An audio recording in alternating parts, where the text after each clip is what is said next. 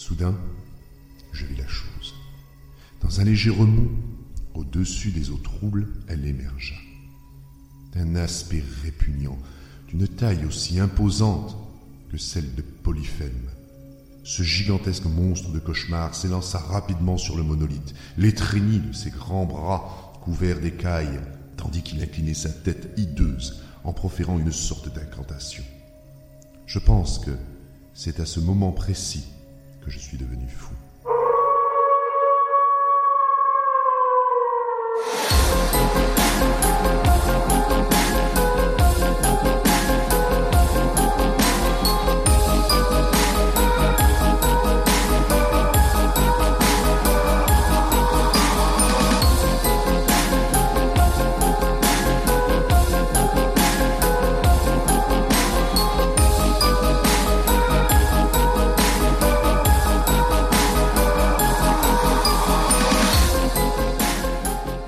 Tous, je m'appelle Sébastien Bourget et bienvenue à un tout nouvel épisode du podcast de la revue Claire Obscur.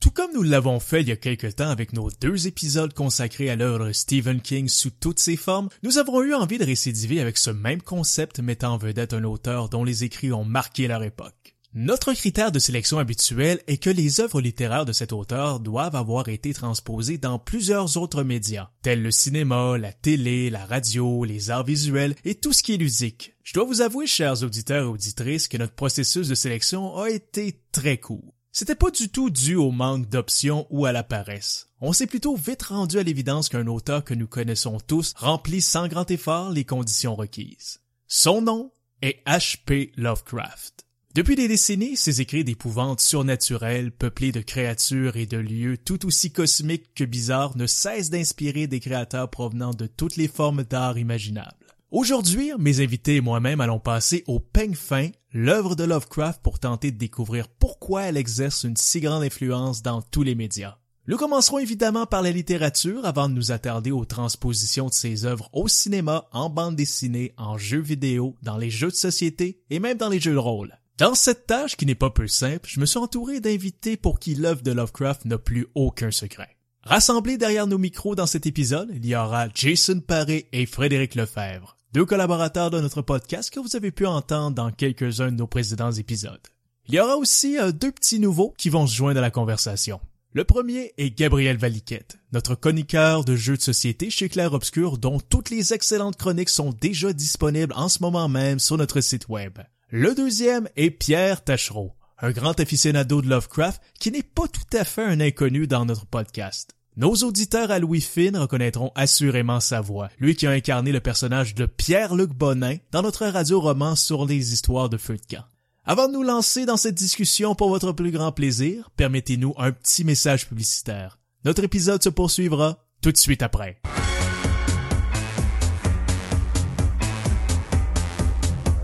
Même si toute l'équipe de la revue Claire Obscur profite en ce moment de vacances bien méritées, il n'est pas trop tard pour vous procurer l'un des numéros parus en 2016-2017. Ils sont tous encore commandables au coût de 7 dollars au www.revueclaireobscur.ca.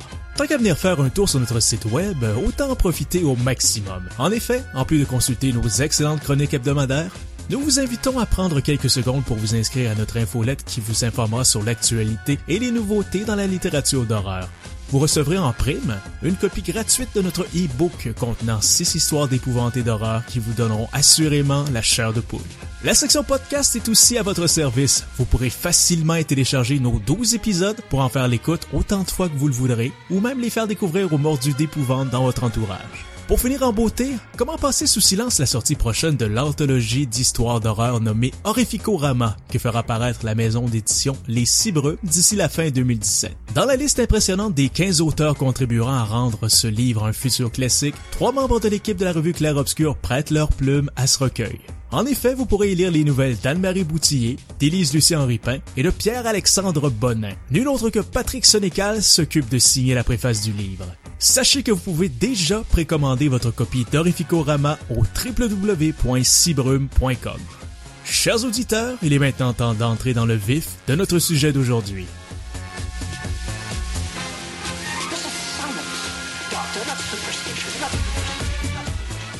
Et on est de retour, chers auditeurs, et comme promis, je suis en compagnie de mon excellent panel de qualité, Pierre Tachereau, Jason Paré, Frédéric Lefebvre et Gabriel Valiquette. Messieurs, comment allez-vous ce soir? Ça va bien. Ça va bien.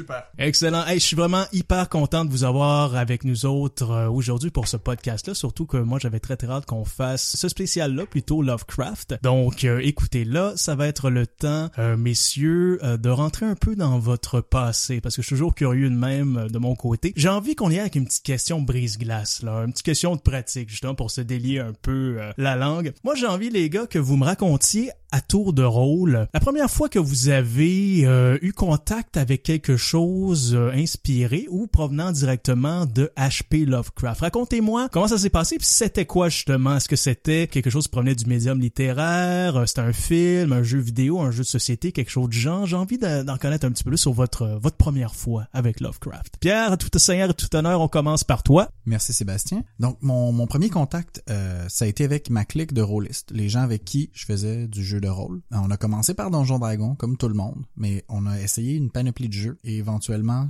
il y en a un qui est arrivé avec Call of Cthulhu. On a essayé le jeu, on a tripé. Ça a piqué ma curiosité, je voulais en savoir plus. Donc j'en ai appris sur l'auteur, j'ai commencé à lire les livres et euh, après ça, plein d'autres médias, euh, j'ai consommé du Lovecraft avec euh, grande joie. Jason, c'est à ton tour. Parlons un peu de ta première fois avec Lovecraft. Je m'en souviens plus. non, mais en fait, c'est ça. mes premières incursions dans l'univers de, Lovecraft, c'est par la littérature. Probablement des nouvelles qui étaient publiées chez J'ai lu. J'ai lu, on publie énormément de Lovecraft. Donc, c'est au niveau littéraire, j'ai peut-être 12-13 ans, mais comme je dis, je me souviens pas parce que d'aussi loin que je me rappelle, je lisais du Lovecraft. Fred, c'est à ton tour.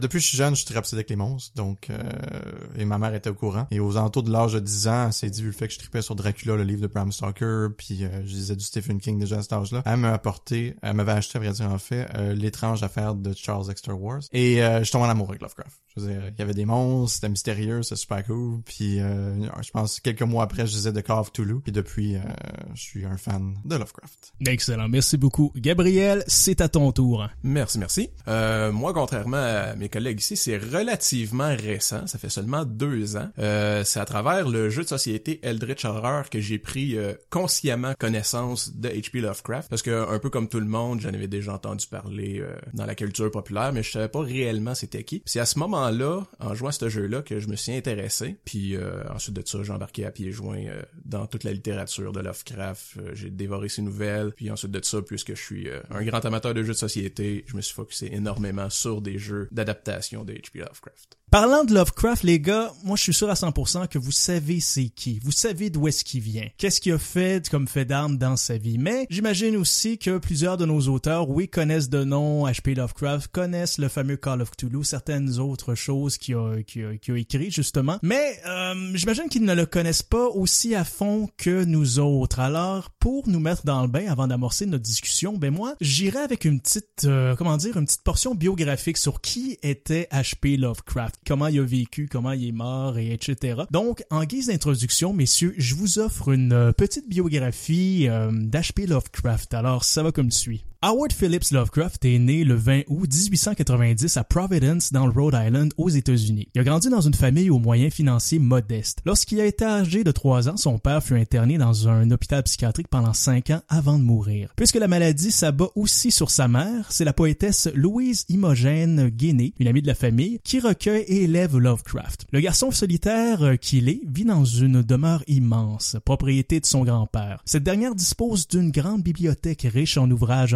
en récits d'horreur, en études d'astronomie et en contes fantastiques, dont il fait la lecture plusieurs heures par jour. De nature fragile, Lovecraft se lance très jeune dans l'écriture avec des poèmes et des courts récits de fiction. Puis à 14 ans, il écrit sa première nouvelle fantastique intitulée The Beast in the Cave. Au début de l'âge adulte, sa passion pour l'astronomie l'amène à fonder un magazine amateur nommé The Rhode Island Journal of Astronomy et il écrit des articles sur les phénomènes astronomiques pour euh, le Providence Tribune. En 1923, Lovecraft s'installe à New York et commence à fréquenter un cercle d'amateurs de fantastique nommé le Calum Club. La même année, il réussit à faire paraître un premier texte intitulé Dagon dans le magazine Weird Tales. Il fait la rencontre de nombreux auteurs de littérature fantastique dont Robert E. Howard, auteur des célèbres aventures de Conan le Barbare, Red Sonja et Solomon Kane, avec lesquels il établit des relations par correspondance qui s'échelonnent sur plusieurs années. En 1924, il se marie, mais cette union ne dure que deux ans. Peu de temps après, N'étant plus capable de supporter la vie new-yorkaise, il retourne vivre à Providence. C'est là où il se consacre à l'écriture d'un grand nombre de nouvelles fantastiques. Il crée la majeure partie de son œuvre lors des dix dernières années de sa vie. Les spécialistes de l'auteur ont découpé son œuvre en trois phases. Les histoires macabres, de 1905 à 1920, le cycle onirique, ou en anglais le Dream Cycle,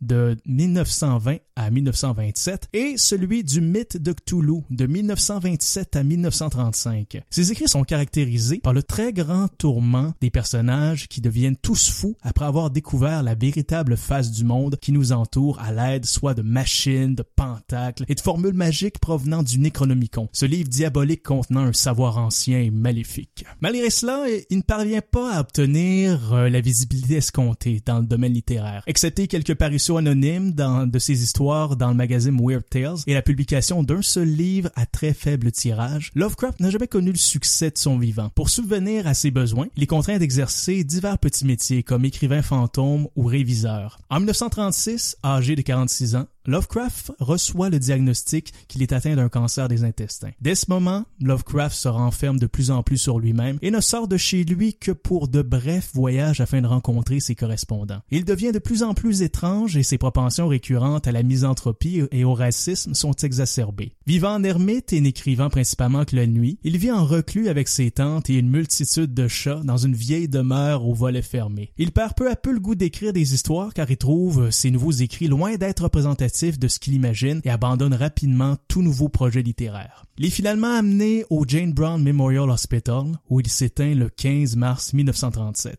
Lovecraft est mort dans la misère et la légende veut qu'il soit mort comme les héros de ses nouvelles, fou et terrifié par les forces occultes. Après son décès, son ami l'écrivain August Derleth entreprend de faire découvrir au monde les écrits de Lovecraft en fondant, en 1936, la maison d'édition Arkham House. Celle-ci existe encore de nos jours et a publié plus de 200 livres contenant des textes d'H.P. Lovecraft. Les écrits de Lovecraft influencent encore de nos jours un nombre incalculable d'artistes dans toutes les disciplines. Beaucoup le considèrent comme le plus grand artisan du récit classique d'horreur du 20e siècle et, en compagnie d'Edgar Allan Poe, le précurseur du fantastique moderne ainsi que le père d'une œuvre littéraire tout à fait extraordinaire. Alors voilà, ça fait un petit peu le tour de manière très très courte sur la vie euh, de l'auteur dont on va discuter ce soir, messieurs. Parlant de ce qu'on va discuter ce soir, bien, euh, vous savez, comme tout le monde, Lovecraft, c'est principalement de la littérature. Et beaucoup d'entre vous connaissent énormément ce, ce, volet littéraire. Alors, pourquoi pas se jeter dans la conversation immédiatement? Je vais préparer quelques petites questions intéressantes pour mon bénéfice et aussi celui de nos auditeurs qui aimeraient euh, découvrir qui est cet auteur. Peut-être que vos mots vont faire en sorte que demain, ben, ils vont aller dans une librairie puis se procurer un petit recueil de nouvelles. On sait jamais. Donc, c'est la mission qui vous est Donc, comme euh, première question sur le volet littéraire d'H.P. Lovecraft, j'ai envie de vous demander, selon vous, euh, quels sont euh, les tropes et les éléments récurrents qu'on retrouve dans l'œuvre de Lovecraft? Ce que je peux dire, entre autres, une des choses que, une des, euh, des un des éléments récurrents dans, dans les livres de, de Lovecraft. Je mentionne en, passant aussi que je, je ne l'ai pas lu en anglais à part quelques poèmes. Moi, j'ai lu des traductions. Alors, je peux pas complètement euh, analyser son écriture, mais quand même, je sais aussi, puisque j'ai lu sur Lovecraft, je sais quand même qu'est-ce que le monde pense, même de ceux qui l'ont lu en anglais. Bref, la manière qu'il décrit souvent ces créatures, c'est l'innommable, c'est l'indescriptible. Donc, il y a un aspect de vraiment de confusion au niveau, tu sais, au niveau du cinéma, ça représente des fois mal Lovecraft parce qu'on voit les créatures, tandis que, tout dépendant des nouvelles, il y a des textes où c'est un peu plus explicite, c'est généralement très difficile à concevoir de la manière qu'il explique. Donc, c'est souvent, comme je dis, indescriptible, innommable. Sinon, au niveau de, de, de son style, c'est un peu lourd. Ça l'est en français. Il y a eu des, des, des, des euh, retraductions qui ont été faites par, entre autres, les éditions Bragelonne qui sont beaucoup plus limpides et intéressantes. Mais je sais, pour ceux qui le lisent en anglais aussi, que sa prose est particulièrement lourde et c'est des longues descriptions. Hein. Parce que ce que ce que ce que aime faire Lovecraft avant tout, c'était de créer des univers, de des ambiances en fait. Il veut un mood, hein, comme on dit en anglais. Donc, il voulait vraiment, c'était ça qui était important pour lui avant tout, c'était de créer des ambiances et ça explique probablement euh, les longues descriptions des fois pour euh, pour expliquer à quoi ressemble une simple pièce. Donc euh, ça, ça serait, je pourrais dire un peu les ben, comme tu dis, les tropes Mhm. ou les styles récurrents qui reviennent, entre autres, dans, dans les textes de Lovecraft. Ce qui m'intéresse le plus dans Lovecraft et ce qui revient quand même assez souvent, surtout dans son mythe de Toulouse, c'est l'insignifiance de l'humanité. On n'est rien dans ces textes. Je veux dire, quand il nous décrit, quand il décrit l'horreur, le cosmic horror, comme qu'il dit dans le fond, c'est euh, ça montre qu'il y a des, des entités extraterrestres, des autres dimensions qui sont puissants et vraiment euh, épeurants, mais qui que pour eux l'humanité c'est absolument rien. Puis c'est un peu le même feeling que t'as quand t'écoutes, mettons le premier le premier film d'Alien, le fait que tu sens je donne une comparaison pour ça, pour ceux qui ont jamais lu Lovecraft, là, mais c'est l'idée que tu tombes sur une créature ou un monde que tu te sens, que tu peux rien faire contre eux autres, t'es impuissant. Puis l'humanité peut jamais, dans les textes de Lovecraft, c'est très rare que l'humanité réussisse à influencer quoi que ce soit par rapport aux monstres. Quand l'entité arrive, ou ça arrive de temps en temps qu'ils réussissent à repousser l'arrivée de ces entités-là, Cthulhu, etc. Mais généralement, c'est seulement pour un certain temps, puis c'est ça qui fait que le, personnage principal revire généralement tout le temps fou. À la fin de chaque euh,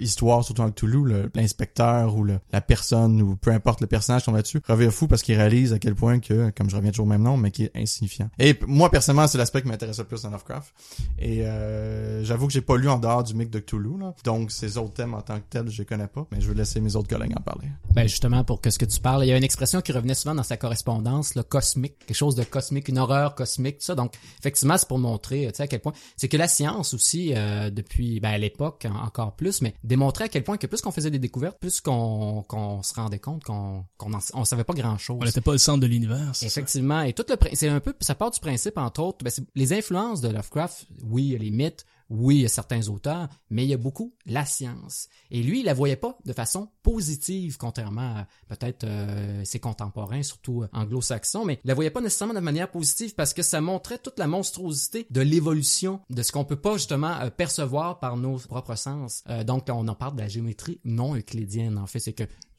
Euclide, hein, qui a la géométrie. À la base, on fait ça sur une surface plane. Mais imaginons qu'on fait ça sur une sphère ou une autre forme de surface. Ben, à ce moment-là, les règles ne fonctionnent plus. Comme ça, l'exemple de la somme d'un triangle qui normalement devrait donner euh, 180 degrés. Mais exemple, si on le dessine sur une sphère comme la Terre, un triangle, mais là, ça donne euh, le double, je, crois, ou 270, quelque chose de genre, en tout cas. Et ça, c'est la manière qu'on explique, parce que souvent, comme exemple pour la gravité. Souvent, quand on veut l'expliquer à des gens pour la faire de façon simple, on parlait d'un entonnoir, hein, puis une bille qui tourne dans l'entonnoir puis qui se rend vers le trou. Mais on est dans l'espace. C'est pas une surface plane. La, la gravité attire par toutes les directions. Donc, essayer de concevoir ça dans, par ses propres perceptions, c'est- impossible. Et c'est de là aussi que vient justement toute la terreur, l'angoisse que vivait Lovecraft. Et les dieux, on les appelle les autres, on les, les, les grands anciens, les dieux. Mais en tant que tel, c'est pas des divinités parce qu'ils euh, sont à la base de la création ou parce qu'ils sont euh, magiques, quoi que ce soit, contrairement à ce qui est arrivé après avec les pastiches, puis euh, ceux qui ont voulu continuer son œuvre. Mais c'est avant tout, tout simplement des êtres qui ont accès à d'autres de conscience, d'autres plans d'existence, donc qui ont des perceptions supérieures aux nôtres, et c'est ça qui les rend puissants et dangereux, entre autres, euh, dans, dans son œuvre. Donc, euh, c'est toute cette angoisse-là, finalement, puis avec la physique quantique aussi, qui était de plus en plus, euh, de quelle, d'ailleurs, Einstein était pas, doutait beaucoup, qui, qui, qui créait toute cette angoisse-là de, de la petitesse là, de, de, l'être humain, qu'on est seulement un, un grain de sable, en fait, dans, dans l'univers. Comme mes deux collègues viennent de parler du cosmicisme, euh, j'ai juste clore avec, j'aurais bien voulu en parler un peu, mais la seule chose que je dirais sur le sujet, c'est ce que Lovecraft disait de la religion par rapport au cosmicisme, ou plutôt par rapport au cosmicisme par rapport à la religion. S'il y a un dieu ou des dieux, je vois pas comment notre euh, survie leur importerait, ou pire encore, leur- notre survie pourrait même les déranger. Donc c'est cette euh, dernière ajout que je ferai par rapport au cosmicisme qui souligne aussi le sentiment euh, d'impuissance et euh, de d'insignifiance mentionné plus tôt. Un autre trope de, Love- de Lovecraft que j'aime beaucoup personnellement, je pourrais en nommer plusieurs, mais il y en a un dont, dont je veux vraiment parler, c'est la faute héritée, le péché, si on peut le dire autrement, qui euh, transmis par le sang de, de génération en génération. Dans plusieurs de ces histoires, il y a des personnages qui sont des ancêtres des protagonistes, qui ont soit quelque chose à se reprocher, soit des mauvaises associations, soit qui sont membres d'une race ou d'un clan. Quand je dis race, évidemment, je parle pas d'ethnicité. Si je parle vraiment d'une race non humaine, qui ont fait des recherches qui auraient pas dû, et le protagoniste, donc le descendant de ce personnage, de ces personnages-là, hérite des inconvénients, de la démence, de la souffrance ou du, du destin qui lui imposé, donc de par euh, la faute de son ancêtre. Euh, et ça, c'est quelque chose que j'aime beaucoup exploiter dans mes propres histoires. Ben, moi, je suis d'accord avec euh, vraiment tout le monde. Moi, le point que je trouvais le plus intéressant, euh, c'est vraiment le côté de l'insignifiance des personnages. Puis le point que j'aimais par rapport à ça, c'est que j'avais souvent l'impression que Lovecraft était lui-même le protagoniste. Euh, il y avait un petit côté où est-ce qu'il s'intégrait dans l'histoire lui-même. Par exemple, euh, je sais que dans sa dernière nouvelle, euh, Le monstre sur le seuil, l'ami du protagonisme est littéralement un écrivain misérable qui essaye de vivre de son œuvre, qui est incapable, qui finit par se marier avec quelqu'un qu'il aime pas. Fait que quand j'ai lu cette nouvelle-là, j'ai comme fait, ok, il s'est littéralement écrit lui-même. Puis le fait que ça a été la dernière nouvelle publiée, je trouve que c'était un, clos parfait dans son histoire finalement. Ben, ces personnages, en effet, c'est jamais des héros. Hein? C'est pas des, héros d'action. Bon, ça arrive dans certains cas que c'est un militaire comme dans Dagon. Il me semble qu'il y en a un aussi, c'est un policier ou quelque chose du genre, mais c'est généralement plus un comptable, un, un commis voyageur, tu sais, ce genre de personnes-là qui, c'est ça, ont pas une figure particulièrement héroïque. Pour revenir vite vite sur l'aspect, justement, de, du côté insignifiant, mais tu sais, l'image, c'est vraiment, tu sais, des, des, dieux qui se foutent de nous. C'est un peu l'image de, de nous avec les fourmis, tu sais, on, on, écrase une fourmi sans s'en rendre compte. C'est un peu ça le principe, c'est pourquoi qu'il y aurait un intérêt pour nous, tu sais. Et euh, si je peux me permettre, je peux parler peut-être du, du, genre, ou est-ce que ça fait partie de, de ta question? Ben, vas-y, écoute oui, la okay. ça. Ben non, mais c'est juste parler du genre, tu sais, on, souvent, euh, on la qualifie de weird fantasy. Puis lui, justement, il se, il beaucoup de ce que euh, ce qu'était le fantastique populaire de l'époque. En partant, le réaliste, là, c'était, en littérature, c'était une aberration. Parce que lui, il avait disons qu'il n'y avait pas une amour particulière pour euh, le monde moderne dans lequel il vivait. Ouais, très ah, misanthrope, comme on disait. Ben, tu sais, c'est parce qu'il vivait dans une autre époque. Donc, dépeindre ce monde-là, ça l'intéressait pas, puisque ça l'ennuyait, puis bon, bref, ça le faisait chier. Et, et, et, aussi, ce qui était à la mode à l'époque, c'était toutes les notions de... Il y avait déjà, à l'époque, il y avait les notions de sexe, d'argent, tu sais, qui souvent provoquaient euh, les intrigues. Franchement, euh, les personnages féminins sont quasi absents, et le sexe aussi, là, des nouvelles de Lovecraft. Et euh, question argent, à part des fois s'il y avait un héritage, parce que tu parles justement, oh, ben, c'est toi qui parlais de malédiction. Donc oui, il peut avoir cet aspect-là, mais c'est jamais, c'est jamais ça qui est la tension avant tout. C'est pas les questions monétaires. Et son fantastique, tu sais, était pas euh, classique, disons. Parce que souvent, dans la littérature fantastique, de manière classique, c'est que c'est quelque chose de surnaturel qui est introduit dans le réel. Mais lui, il se moquait du réel. On est vraiment, on, on, ne peut pas faire la distinction en ce qui est vrai ou pas. Ça, ça revient souvent au monde du rêve ou du délire, etc. Euh, ça revient à ce que je disais avec la géométrie non euclidienne tantôt. Qu'est-ce qui se cache derrière le coin de mur? Je peux pas le voir, j'ai pas les sens pour ça. Donc, il y a vraiment tout un aspect où la réalité prend vraiment le bord et c'est pour ça que ceux qui ont cherché à structurer l'univers de Lovecraft ont commis une erreur en fait on trahit un peu son œuvre parce que même s'il y a des choses qui, qui est mentionnées d'une, nouvelle à l'autre, puis qu'entre auteurs aussi, Robert Howard, des fois, prenait un, titre de livre qui venait d'une nouvelle de Lovecraft, même chose avec Clark Ashton Smith. C'était juste pour créer un univers réaliste en guillemets dans le sens pour on mentionne euh, vaguement dans une dans un, article de journal une autre histoire d'une autre nouvelle. C'est juste pour créer un univers puis de le rendre crédible si je peux dire. Mais c'était vraiment pas dans un but de structure. Il y avait vraiment un aspect où la confusion que provoque dans nos esprits en fait les histoires de Lovecraft est hyper importante. Puis ceux qui ont vu le pasticher c'est un verbe parce qu'ils ont fait des pastiches par après mais c'est souvent ceux qui se sont le plus éloignés de son œuvre qui sont parvenus à, mieux euh, être fidèles finalement à ce que je à faire Lovecraft au niveau au niveau littéraire. Très intéressant. On a parlé un petit peu euh, là vous avez parlé un peu des thématiques, des tropes, vous avez effleuré un petit peu le sujet qu'on va arriver tantôt sur un peu de quoi a l'air un personnage typique de Lovecraft. Juste avant qu'on aide vers ce sujet-là, j'ai envie de vous demander de quoi a l'air euh, l'univers ou les lieux qui servent de toile de fond à ces intrigues justement? Je sais que vous allez peut-être me parler d'un village côtier euh, et pêcheur, quelque chose du genre. Peut-être commencer là-dessus, mais parlez-moi un petit peu de de, c'est quoi en commençant pour français, le, setting de ces, euh, de ces histoires? Le point de départ de beaucoup d'histoires de Lovecraft va être une ville en Nouvelle-Angleterre, que ce soit Providence, qui est une, place qui existe pour vrai, que ce soit donc euh, dans la région euh, euh, donc proche de Boston. Par contre, Miskatonic, donc ça c'est une place fictive qui peut s'apparenter ça proche d'un fleuve, proche de Boston. Arkham, ville fictive, même région. Innsmouth, encore une fois un petit peu plus loin sur la côte où il y a des un village côtier où la population est pas exactement accueillante et euh, Red Hook donc à New York qui on s'entend assez proche aussi. Au-delà de ça, ben il y a toutes ces régions oniriques, que ce soit... euh, Ah, je je viens de mentionner dans le monde réel, par contre, aussi, il y a des fois, il va voyager un peu plus comme une histoire en Australie, où on, on retrouve des, des, des fragments de texte. Puis il y a évidemment At the Mountain of Madness qui est en Antarctique. Mais de façon générale, quand on s'éloigne de la Nouvelle-Angleterre, c'est pour aller dans des mondes parallèles comme le, plateau de Lang ou des régions mystérieuses où les lois de la physique sont pas respectées. Ben, en fait, c'est ça, c'est aussi souvent euh, des endroits qui sont très âgés. Que ce soit en Nouvelle-Angleterre, ça va être des régions justement profondes où euh, les peuples, c'est des anciens, tu sais, c'est des peuples hollandais qui ont, qui ont aménagé là, ou quelque chose, tu sais, qui remonte à un temps assez vieux. Même chose si c'est plus dans une ville, on va parler des vieux quartiers. C'est souvent de ces endroits-là que vient la menace, l'inconnu. Tu as mentionné, on parlait de, race, quoi que ce soit. Tantôt, il y a souvent des gens qui parlent de la xénophobie chez H.P. Lovecraft. J'ai pas lu sa correspondance. Apparemment, c'est plutôt perceptible dans sa correspondance. Par contre, j'ai jamais eu l'impression que c'était si, comment je peux dire, si prof, euh, pas, profond, mais aussi appuyé que ça dans, dans ses nouvelles, par contre.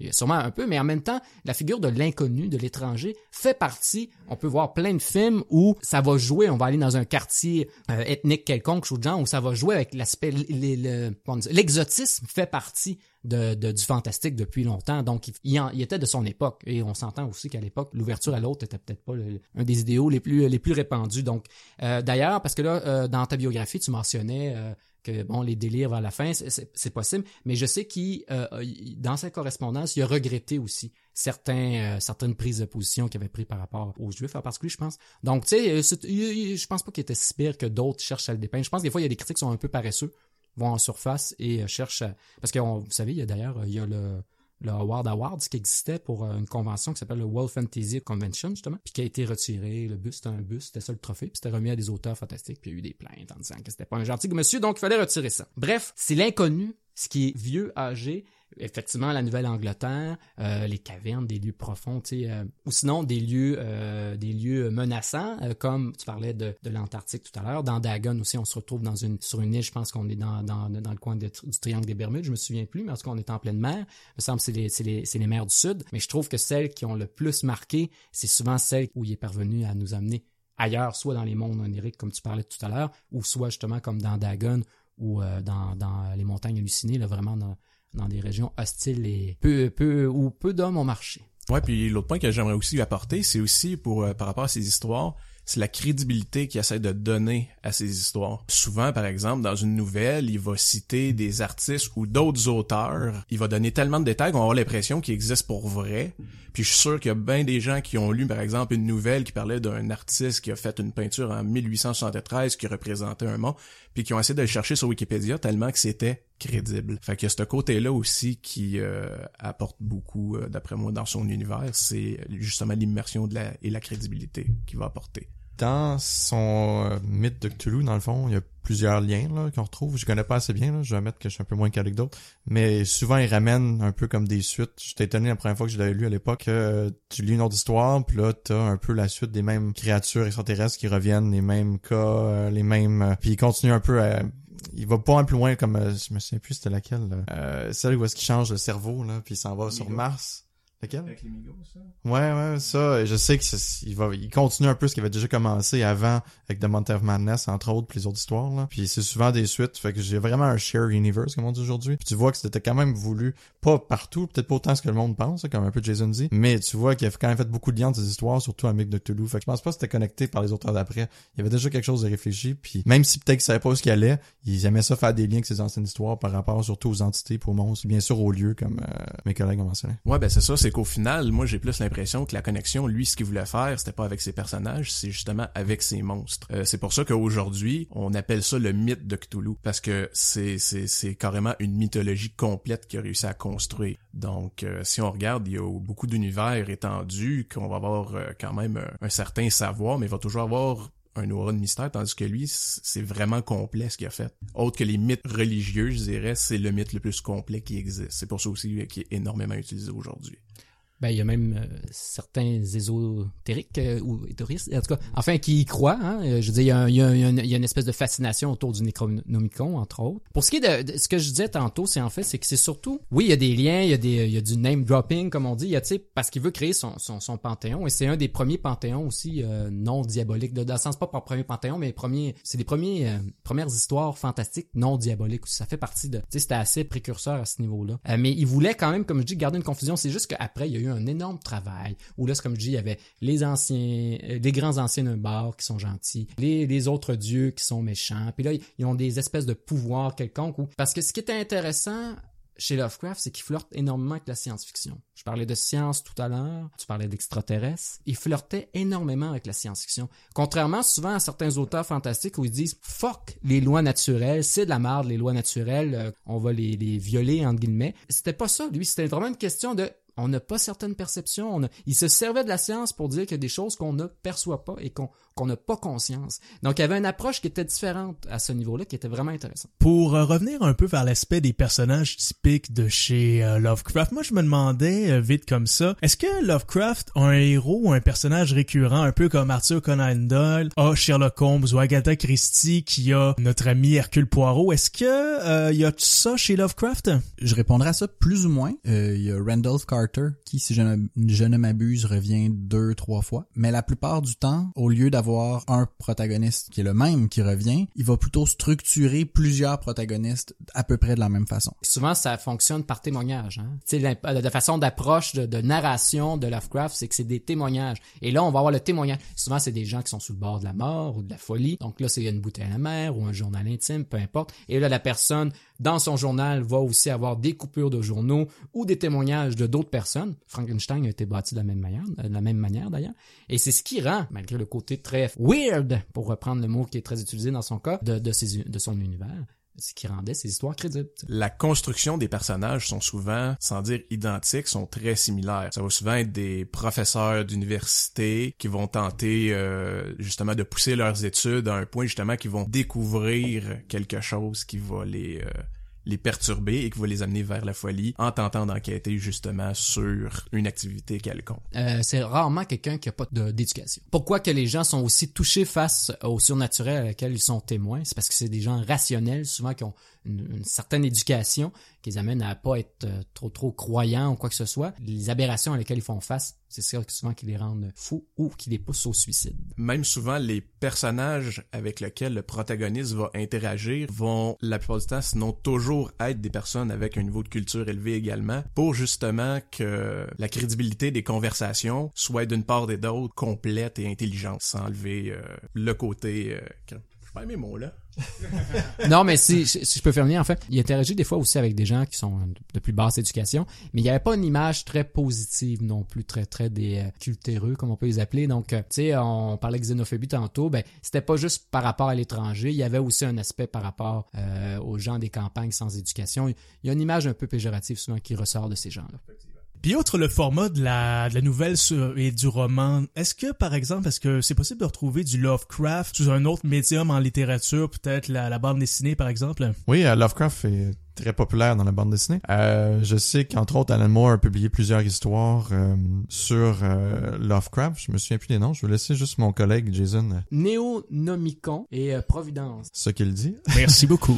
Qui était en fait des petites histoires, je pense, de 3-4 numéros. hein. C'était pas euh, super développé. Puis c'était quand même assez particulier. Là. Je me souviens que il y avait du viol, euh, ben de la violence. C'était vraiment Alan Moore à son plus... Ben arrêtez, j'allais dire à son pire, mais dans le fond, Alan Moore a toujours un viol dans chacune de ses histoires, quand j'y repense. là. Ben oui, dans la bande dessinée, mis à part ça, euh, il y avait une excellente compilation, vous avez la chance de l'acheter, je je suis pas sûr si tu fais sur Amazon, de euh, Richard Corben. Je sais pas si les lecteurs ici connaissent Richard Corben, mais c'était, il était très prolifique, surtout dans les années 70, 80, un artiste d'horreur, vraiment bon, qui a travaillé entre autres sur Hellboy, sur bien des bandes dessinées. Et il avait fait euh, ou quatre numéros, je pense que ça s'appelait Master of... Ou attendez, je je nom, ça s'appelait... euh, The Hunt of Horror pour Marvel Comics, qui est quand même assez rare pour Marvel faire de l'horreur. Et c'était trois, quatre comic books euh, qui adaptaient chacune des petites nouvelles de Lovecraft et avec le en noir et blanc et avec l'artwork dans le fond, le dessin de Richard, Gar Richard c'est assez incroyable. Ça vaut la peine d'être lu. Euh, c'est aussi très fidèle. C'est une des rares adaptations visuelles, que ce soit film ou comic book, que ça l'adapte quasiment mot pour mot, image pour image, ce que Lovecraft avait fait. Côté bande dessinée aussi, euh, je conseillerais euh, tout ce que Mike Mignola a quasiment fait. C'est un énorme fan de Lovecraft, autant dans ses Hellboy qui touche beaucoup au mythe de Cthulhu, même s'adapter par rapport à l'univers d'Hellboy, ou même dans, il avait écrit un comic book de Batman il y a quelques années qui s'appelait Batman The Doom That Came to Gotham, qui se passe dans les années 20, qui était dessiné par Troy Nixie, qui est le réalisateur du film Don't Be Afraid of the Dark, le, film de Guillermo del Toro qui avait produit. Et euh, c'est un comic book qui se passe dans les années 20 avec Batman, qui tombe, qui réveille le mythe de Cthulhu, il me semble, en Antarctique, puis il réussit à mélanger tous les personnages de Rogue Gallery, de Batman, comme le pingouin qui est en Antarctique avec des pingouins géants, comme dans The Mountain of Madness. C'est super bon, ça vaut la peine de retrouver, surtout que ça vient juste de ressortir, je pense, pendant comme 15 ans, ou pas 15 ans, excusez-moi, sorti en 2002, mais pendant près que 10 ans, c'était pas disponible, ça valait une fortune, et il y a peut-être 2-3 ans, DC Comics ont ressorti une édition en paperback, vous pouvez trouver assez facilement. Euh, mis à part ça, plus récemment, Scott Snyder avait sorti un comic book avec Sean Murphy qui s'appelle The Wake, qui était une mini-série de 12 numéros, qui était sur l'horreur, c'est-à-dire c'est pas le cosmic horror en ce cas-ci, mais c'était sur euh, l'horreur sous l'océan. C'était très influencé par Lovecraft avec les créatures comme Dagon, euh, Shadows over Innsmouth. Personnellement, je sais que les gens avaient beaucoup aimé. Moi, j'avais aimé, j'avais pas trippé autant que d'autres, mais euh, ça vaut quand même la peine d'explorer, surtout que c'est seulement 12 numéros. Et les dessins de Sean Murphy sont vraiment, vraiment creepy, vraiment beaux. c'est principalement ce que je connais par rapport à Lovecraft dans la bande dessinée. La seule petite chose que j'ajouterais par rapport aux bandes dessinées que t'as pas mentionné, c'est dans les années 70 quand Marvel a repris les droits de Conan ils ont intégré à l'intérieur justement une planète euh, de créatures inspirées du mythe de Cthulhu, euh, dans lequel Conan va se battre. Fait que le fait qu'ils euh, ont réuni Robert E. Howard et Lovecraft dans le même univers, moi c'est quelque chose qui m'avait vraiment fait triper. Wow, ok, je suis super intéressé. je savais pas ça. Je connaissais très bien quand vous le Marvel de Conan, mais je savais pas cet aspect-là. Tous à la bibliothèque. Messieurs, on a fait le tour du, euh, du volet littéraire et vous avez été super collaboratif, ça a été super intéressant. Maintenant, on va faire euh, un tour du côté du grand écran. Depuis à peu près 1928, euh, l'année de sortie de la toute première adaptation de nouvelles de Lovecraft, c'est-à-dire Call of Cthulhu au cinéma, plusieurs cinéastes ont adapté ou se sont fortement inspirés des nouvelles et des idées de Lovecraft pour produire des œuvres cinématographiques et parfois télévisuelles. Bon, les exemples qui me viennent en tête, j'ai le réalisateur Stuart Gordon qui a fait Reanimator, From Beyond, aussi Castle Freak, Dagon que j'aime beaucoup, sorti en 2001 ou 2003, je me souviens plus, mais que j'aime beaucoup. Aussi, il y en a un paquet d'autres qui sont essayés. Euh, écoute, depuis ces années-là, moi je pense à des titres comme euh, L'Innommable, Unnameable 1 et 2, Reanimator 2 et 3 aussi, tout un tas de films, long métrage, moyen métrage, court métrage intitulé Call of Cthulhu. Moi, avant qu'on commence à se donner des suggestions, ce que j'ai envie de vous demander, c'est vous, écoutez, moi j'ai des gars de cinéma ici devant moi, et j'en suis un aussi. J'ai envie de vous demander, est-ce que les écrits de Lovecraft s'adaptent bien à l'écran? Est-ce que il y a assez de chair autour de l'os dans ces nouvelles pour donner un bon produit final sur l'écran? Est-ce qu'il y en a assez pour faire un scénario à trois actes où t'es obligé de, dans le fond, de rajouter quelque chose de dévié justement pour créer un produit cinématographique complet? Euh, juste une petite correction. Ce que je trouve vraiment cool, l'erreur que t'as faite, Seb, c'est que, que, mentionné que le premier film de Lovecraft sorti en 1928, ouais. que je trouve ça cool parce que, ah, c'est pas vrai, mais je trouve ça hot. Pour vrai, on le parce que c'est un film, en fait, de Carl Toulouse euh, de Andrew Leman, ça se peut Ouais, c'est ça exactement. En 2005 ouais, en fait. c'est ça. En fait, mes recherches m'ont montré ça, finalement c'est de la mais, bullshit. Mais je trouve ça non, mais je trouve ça cool, c'est trompé parce que le but de ce film là, ça avait été fait par de sociétés parce qu'il y en a une couple qui sont sortis de ce réalisateur là Lovecraft Historical Society. Exactement, oui. Puis leur but avait été de faire un film qui recréait vraiment comme si le film était sorti en 1928 qui était l'époque de okay, la sortie de okay, Puis ils ont vraiment fait une bonne job personnellement, il y a un stop motion qui est très similaire à ce que en 1928 aurait été fait. Ils ont tourné avec le même genre de caméra. Ils ont tout fait pour essayer de recréer vraiment ce que ça aurait été s'il y avait une adaptation de Call of Toulouse en 1928. Fait que je trouve ça hot, Seb, puis c'est quand même comique le fait qu'ils ont réussi à t'avoir. Merci d'avoir sauvé mon erreur, c'est parfait, excellent. Pour qu'en fois continuer sur eux autres, ils ont fait un autre aussi court-métrage qui était sorti en The Whisper, je pense à la petite The Whispers. Euh, The Whisper in the Darkness.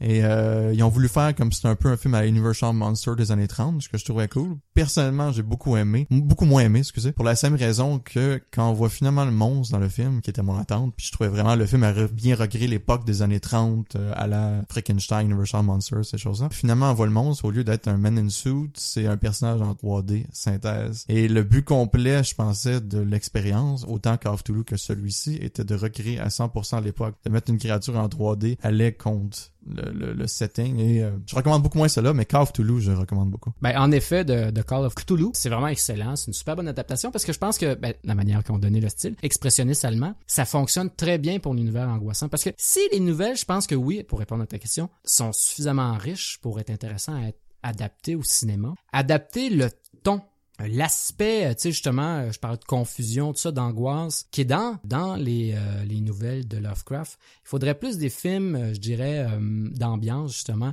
style celui avec Scarlett Johansson, In My Skin, c'est ça? Under the Skin. Under the Skin, voilà, Under the Skin, ou le film The Witch qui a bien gros fonctionné aussi. C'est des films qui sont très axés sur l'ambiance, sur l'angoisse. Ça serait davantage ça si on voudrait respecter, disons, le ton de Lovecraft. Par contre, après ça, si on veut juste raconter l'histoire, et ce qui était bien avec The Call of Cthulhu, c'est ça, c'est que c'est des témoignages. La manière dont le film est bâti, c'est différents témoignages et on voit Évidemment, vu que c'est un film muet, c'est un peu difficile. Il, y a des, il écriteaux, là, mais on voit ce qui se passe selon le témoignage des personnes. Et ça, ça respecte la structure narrative qui se retrouve souvent dans les œuvres de Lovecraft. A un autre des problèmes, par exemple, c'est que souvent, le cinéma d'horreur, c'est un cinéma à petit budget.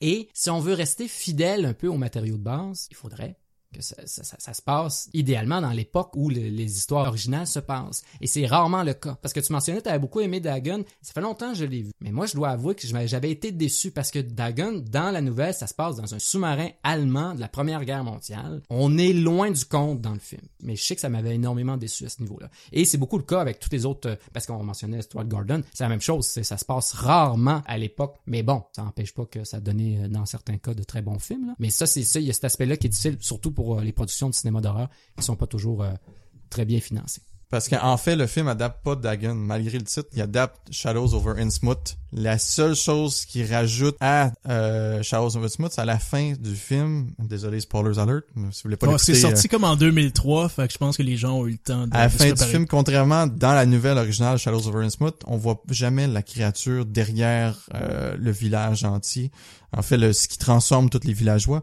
Est-ce que dans le film, euh, montre à la fin du film le géant monstre, que moi j'étais content finalement de le voir. Malheureusement, c'est un effet CGI cheap et qu'un peu comme Jason dit, malheureusement, souvent ces films ont pas beaucoup de budget, fait que ça te sort du film. Puis euh, le, le film jusque là est vraiment bien fait. C'est un creature feature où est-ce que les les, les make-up sont incroyables, tout est bien fait. Mais là on arrive au gros money shot la fin, puis c'est une image de synthèse dégueulasse boboche, puis ça sort du film. Et personnellement moi ça avait gâché le film. Quand il se fait tirer sous l'eau, c'est ça? Ok. Je m'en souviens vaguement, mais tu vois, je, je me souvenais même plus c'était l'adaptation de quoi, mais je sais juste que ben, ça se passait pas dans un, euh, euh, ça se passait dans les temps modernes aussi, hein. Regarde, Jason, pour te rafraîchir le mémoire, je te le prêterai. Je oui, mais probablement que quand j'ai loué le film, moi, je me suis fié à la nouvelle, puis j'ai dit, hey, c'est la nouvelle dans le sous-marin, puis c'était pas ça. Ça m'a fait chier. Bref. Ouais. Si je peux me permettre de répondre à ma propre question, euh, je me suis pas énormément tapé de littérature euh, de Lovecraft, mais je me suis tapé beaucoup de ce qu'on dit d'adaptation cinématographique de ses écrits. Et moi, j'ai l'impression que les nouvelles de Lovecraft sont loin, mais très loin d'avoir le matériel nécessaire ou la chair autour de l'os ou la profondeur, on peut l'appeler comme on veut pour être capable de faire de bons films. J'ai plus l'impression qu'on capitalise sur le titre d'une nouvelle connue et par la suite, on prend un peu la prémisse et on brode autour, on improvise, c'est-à-dire simplement une histoire de 90 minutes. Cependant, ça veut pas dire que c'est dénué d'intérêt et que ça donne des films poches. Moi, par exemple, comme je dis, il y a à peu près 4-5 ans, même 6, j'ai eu une passe Stuart Gordon, justement, où est-ce que je me suis tapé absolument tout ce qu'il a fait. We Dagon, Reanimator, From Beyond. Aussi, je me suis tapé un peu ce que ça a donné autour. Les, les Matter 2 et 3, c'est pas lui qui les a fait, mais euh, c'est quand même basé sur cette franchise-là. Et ma foi, c'est amusant. Je vais prendre par exemple le fameux Reanimator, qui est un classique culte pour certains. À la base, la nouvelle Herbert West Reanimator, un réanimateur plutôt, c'est encore une fois quelqu'un qui raconte qu'il aurait vu un des étudiants de Miskatonic créer une espèce de sérum, je crois, pour réanimer quelqu'un, puis ça raconte un peu la première nuit qu'il a réanimé quelqu'un. Et c'est tout, ça termine de même. Essaie de faire un film de 90 minutes avec ça, tandis que ben, Gordon, lui, a créé quelque chose de le fun un peu dans la lignée des Evil Dead, un peu comédie horreur avec d'excellents make-up que je suis sûr que t'as beaucoup apprécié. Puis aussi les suites de, ce Reanimator là sont pas mauvaise non plus, honnêtement. J'ai eu énormément de plaisir avec Bride of Reanimator et euh, l'autre Beyond Reanimator aussi, qui était bien amusant. Et euh, on parlait de Dagon justement. Ce film-là, j'ai regardé ça en toute ignorance de cause, tout en me faisant avoir avec le titre. Je me suis dit bon, quelque chose de Lovecraft, ça peut être intéressant. Et ma foi, j'ai eu énormément de plaisir, même que ce film-là m'a fait un petit effet, une petite peur. Dans le fond, j'ai trouvé ça le fun, puis surtout pour un budget euh, limité, mais ils ont été capables d'en faire le plus possible avec ce qu'ils pouvaient. Mais enfin, encore une fois, pour revenir la question, je, suis quand même très très surpris de voir, mettons juste en allant sur IMDb, une très courte visite, de voir à quel point, peut-être depuis les années 60, 70, à quel point à chaque année, il y a des projets, des projets, des projets adaptés, euh, en fait provenant d'idées ou de nouvelles de Lovecraft. C'est, je sais pas, mais ces projets-là, ceux qui sont connus, du moins, ça a créé des films très moyens, tout ça. Alors, je m'interroge surtout à savoir pourquoi est-ce qu'on continue. On est obsédé, les, les artistes, peu importe le média, sont obsédés par les écrits de Lovecraft au point de toujours vouloir investir énormément de temps, plusieurs mois, plusieurs années à prendre un projet sur quelque chose d'aussi mince que ça, à mon sens, sur un produit de base aussi mince, à quel, au point où est-ce sont obligés de broder, broder, broder pour rajouter quelque chose qui va peut-être dénaturer l'écrit original. Donc, je me pose cette question-là, honnêtement. En fait, personnellement, le plus gros problème, c'est pas nécessairement ses écrits ou son histoire en tant que telle, c'est juste c'est des courtes histoires. Je veux dire, veux, veux pas, c'est comme tous les livres que t'adaptes pour avoir des problèmes, veux pas. Dans son cas, c'est histoire de 20 pages, 50 pages, top 100 pages, souvent. T'as pas assez de matériel pour faire... Si tu ferais plusieurs courts-métrages, ça serait un excellent euh, écrivain adapté en tant que court-métrage. Mais au final, un film d'une heure et demie, tu prends une nouvelle de 20 pages, puis tu l'étires en, en heure et demie, c'est sûr que tu vas devoir rajouter du stuff, de, des choses. Par contre, ce que le monde aime beaucoup faire, c'est mélanger l'histoire Lovecraft pour essayer de, de padder, dans le fond, un heure et demie. Puis je trouve que c'est une bonne idée, ça. Moi, ce qui m'a souvent surpris, c'est quelles nouvelles des réalisateurs vont choisir à adapter. Deux choses. Un, parmi les meilleures adaptations d'œuvres de Lovecraft au grand écran, il y a des films qui, en apparence, ont rien à voir avec Lovecraft qu'on regarde Alien, particulièrement le dernier Prometheus, qui est pas mal directement inspiré de At the Mountain of Madness, Event Horizon, effectivement, ou At In the Mouth of Madness de Carpenter, qui sont clairement inspirés d'œuvres de Lovecraft, mais se, se déguisent comme étant autre chose. Euh, sinon, j'ai jamais compris pourquoi Shadow Out of Time a jamais été adapté, ni au grand écran ou au petit écran, parce que selon moi, c'est parmi celles qui ont le plus de potentiel d'adaptation, à part bien sûr At the Mountain of Madness. Pour ce que tu viens de dire, en fait, ça me fait penser un petit peu à ce que je disais tantôt avec les pastiches. Souvent, c'est les gens qui s'écartaient le plus de l'univers de Lovecraft, qui respectaient davantage ton le, le, le style qu'ils voulaient donner. Effectivement, In the Mouth of, ben, Carpenter, In the Mouth of the Madness. The Thing, puis aussi euh, son euh, Cigarette Burns qu'il avait fait pour les Masters of Horrors, qui est pas loin de l'entre de la folie. C'est juste que là c'est un film au lieu d'être un, un, un, li un, Un roman, livre, c'est ça, c'est oui. ça. Mais respecte énormément, disons, le style puis le ce que ce que Lovecraft voulait faire. Je pourrais mentionner d'autres choses aussi comme ben, les Evil Dead, c'est indirect, ça a donné des très bons films. C'est le livre, bon ils ont rajouté Ex Mortis à la fin de Necronomicon pour euh, s'écarter un petit peu. Pour mais les donc- droits d'auteur, c'est ça, de bacs déposés probablement. ah, je sais pas s'il y a encore des droits d'auteur autour, autour de Lovecraft vu qu'il est mort en 37. je pensais que t'allais dire autour du Necronomicon, c'est tombé dans le domaine public maintenant. Ouais, ben, tout, tout, tout Lovecraft est tombé dans le domaine public, euh, si je me trompe pas. Et aussi, je voudrais mentionner, en fait, la maison près du cimetière de Lucio Fulci, qui, euh, dans, dans son, euh, on appelle ça le carré d'as, là, avec euh, Zombie, euh, L'au-delà, Frayeur, donc, euh, From Beyond, euh, non, Beyond ou From Beyond en anglais? The Beyond. The Beyond. C'est ça, ben, oui, mais la maison du cimetière, je me souviens plus c'est quoi en anglais. Le titre en, en italien, pour ceux qui veulent le savoir, c'est House ça. by the Cemetery, c'est ça. Donc le titre en, en italien c'est euh, Quella Villa Canto al Cimitero. Ok, je suis pas très bon en, en italien là. Mais bref, son histoire de Dr. Frankenstein qui reste dans le sous-sol, ça, c'est beaucoup dans, dans, dans, dans le style de Lovecraft. Donc c'est tout des, des qui sont pas des adaptations officielles, mais des films qui s'approchent. Donc je pense pas que, parce que tu sais on parlait pour revenir au sinon à ce qui est mince. Tu sais franchement, il y a énormément de films qui sont basés sur des nouvelles et non des romans. On pourrait parler à Philippe, on pourrait penser à Philippe Codic ou autre chose. Puis une nouvelle de 50 pages, ça peut facilement faire une heure et demie, tout dépendant ce que ça raconte. Tu sais, de toute façon, euh, Jackson est parvenu avec un livre faire trois films là, avec le, le Bilbo. Donc, bref. Mais non, mais juste pour dire qu'en gros, euh, je suis pas d'accord. Je trouve qu'il y a beaucoup de matière dans, dans Lovecraft. C'est juste qu'au niveau narratif, il faut, si on veut pas y aller avec la structure de témoignage, il faut trouver une manière de raconter l'histoire. Mais non, j'ai l'impression que moi, l'univers puis ces textes sont suffisamment riches pour faire euh, des films. Je pense que c'est des fois un manque de moyens, tout simplement, pour venir, comme je dis, des fois, tu sais, l'ambiance, on revient à ça. Est importante. Pour créer une ambiance, un, il faut avoir du talent. Puis deux, ben l'époque où ça se passe, puis les lieux où ça se passe, c'est super important aussi. Puis si tu tournes dans un hôpital en blanc, ça donne pas le même genre d'ambiance que dans, ce, que, tu peux retrouver dans les, dans les nouvelles de Lovecraft. Je dirais une des euh, histoires les plus euh, adaptables de Lovecraft, en fait, c'est ce que je, mon, le premier livre que j'ai lu, entre autres, là, qui était l'affaire, l'étrange affaire de Charles Dexter Ward, qui a été adapté deux fois à l'écran. C'est une histoire qui est très visuelle, contrairement à bien les autres histoires de Lovecraft. C'est aussi à plus petit budget, parce que malgré ait des monstres, c'est pas des énormes monstres, et c'est surtout gardé dans le noir. Et il y a eu deux adaptations. Il y a eu celle de Roger Corman avec Vincent Price, qui appelait The Haunted Palace, qui date des années 60. C'était dans le cycle de leur film de Roger Corman avec euh, Price, quand il faisait des adaptations des livres de, des nouvelles d'Edgar Allan Poe, qui étaient très populaires en couleur et en widescreen à l'époque. Et euh, parce que c'était très populaire, il était constamment financé. Je pense au dans de 200 000 dollars pour chaque film. Et il avait décidé eux autres qu'ils trouvaient ça le fun d'adapter Lovecraft, d'essayer autre chose que Edgar Allan Poe. Et quand ils ont présenté Lovecraft aux producteurs, les producteurs ont un peu peur. Ils ont décidé, ils leur ont dit, donnez un titre d'Edgar Allan Poe et non de Lovecraft. Fait que le titre est pas The Strange Case of euh, the, the Case of Charles Dexter Ward, mais plutôt The Haunted Palace, qui est une nouvelle de, de Edgar Allan Poe. Et euh, le film a floppé comparativement d'autres, donc il n'y a pas eu d'autres adaptations de Lovecraft par la suite. C'est un très bon film avec Vincent Price. La, la, la seule déception, c'est les monstres en tant que tels qu'on voit très très peu, voire rien sauf une tentacule ou un, je pense un œil dans un puits à m'emmener. Mais l'adaptation est très fidèle. Ça se passe des années euh, autant des années, euh, je pense 20 que dans les années euh, 1800 quelques, avec le parallèle qui se passe entre l'ancien euh, magicien. Et ça vaut la peine d'être recherché. Euh, aussi, euh, je reviens à Alien de tantôt. Dan O'Bannon était un énorme fan qui était l'écrivain de Alien, du premier Alien. Et euh, Alien était vraiment basé beaucoup sur Lovecraft. Euh, il mentionne dans ses écrits. C'est quelque chose que Ridley Scott s'est distancé un peu, même avec Prometheus. Pour lui, le cosmic horror était plus la même chose. Il aimait ça tout relié à l'humanité, ce qui n'était pas le cas avec Lovecraft. Et euh, Dan O'Bannon, qui est un gros fan, a aussi fait une adaptation de l'affaire, euh, l'étrange affaire de Charles Ward, qui s'appelait The Resurrected, qui était sorti les années 90, avec, je me souviens plus du nom de l'acteur, mais c'était un acteur dans Lost qui faisait le père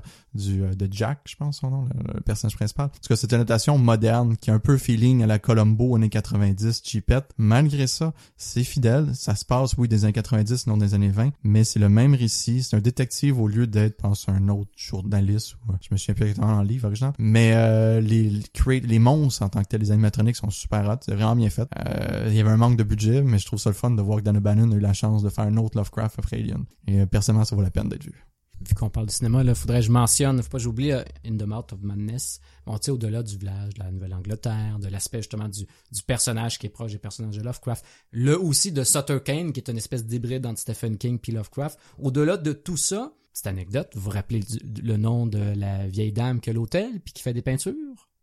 Elle s'appelle Madame Pickman. Et c'est comme, c'est comme le personnage du peintre de, de la nouvelle, le modèle, la, euh, c'est là, ouais, le modèle de Pickman, où il fait des peintures extrêmement terrifiantes. Et là, ben, le personnage découvre, parce qu'elles sont tellement réalistes, qu'il peut pas faire autrement que de s'inspirer de ce qu'il a vu.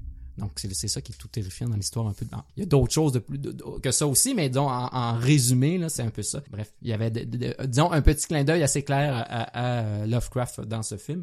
Puis juste euh, vite, vite aussi, euh, dans les euh, dans œuvres qui ont été faites, parce qu'on parlait de... C'est mieux peut-être de faire des sketchs, quoi, quoi que ce soit, vu que c'est des nouvelles. Ça avait pas été excellent, mais j'ai quand même un pas pire souvenir de ça. C'est euh, Necronomicon. Un film à sketch qui était sorti. Euh, il y avait un, il y avait trois sketchs en fait là-dedans. Mm -hmm. Un qui était réalisé par Brian Usna, qui est celui qui a fait le réanimateur ouais, 2 et 3. Et le 3 en passant que moi j'ai trouvé le nul à chier. Mais c'est pas grave. Un pénis mort-vivant, j'ai de la misère avec ça, mais c'est pas grave. Avoue que c'est la première fois que t'as vu ça quand même, l'histoire du cinéma. Là. Sûrement, je sais pas. Faudrait que je fasse un... je vérifie. Il y avait Christopher Gans aussi. Christophe Gans plutôt, oui. Euh, oui, oui. Et euh, Shusuke euh, Kaneko, ouais, toi tu dois aimer ça. Il a fait des, des Godzilla, des Gamera, euh, Death Note entre autres. Le donc, meilleur réalisateur de Kaiju. Euh, donc c'est sorti en 93. C'est pas très fidèle aux nouvelles. Je me, je, je me souviens plus des titres exacts là, des nouvelles qui, qui, avaient été adaptées, mais c'est pas très fidèle aux nouvelles tout ça.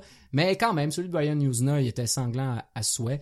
Euh, et le premier, qui était de Gans, était pas si mauvais que ça. Et ce qui était intéressant, c'est que les sketchs étaient reliés par un fil principal, une, une intrigue principale, où c'est Lovecraft lui-même qui rentre dans un temple, j'imagine, de, fanatiques de Cthulhu ou quelque chose de genre, et qui cherche à récupérer le Necronomicon. Donc, c'était, c'était amusant de voir Lovecraft euh, prendre vie au grand écran. Pour en revenir à la référence de Pickman's Model de Jason, dans le fond, qui est une excellente petite nouvelle, mais Rod Serling, qui est le créateur de Twilight Zone, avait fait un show dans les années 70 qui s'appelait Night Gallery, qui est aussi un excellent petit show. Et il avait adapté justement euh, deux histoires de Lovecraft, une qui était moins intéressante, que j'ai déjà oubliée, mais l'autre qui était euh, Pickman's Model, entre autres, qui s'appelait...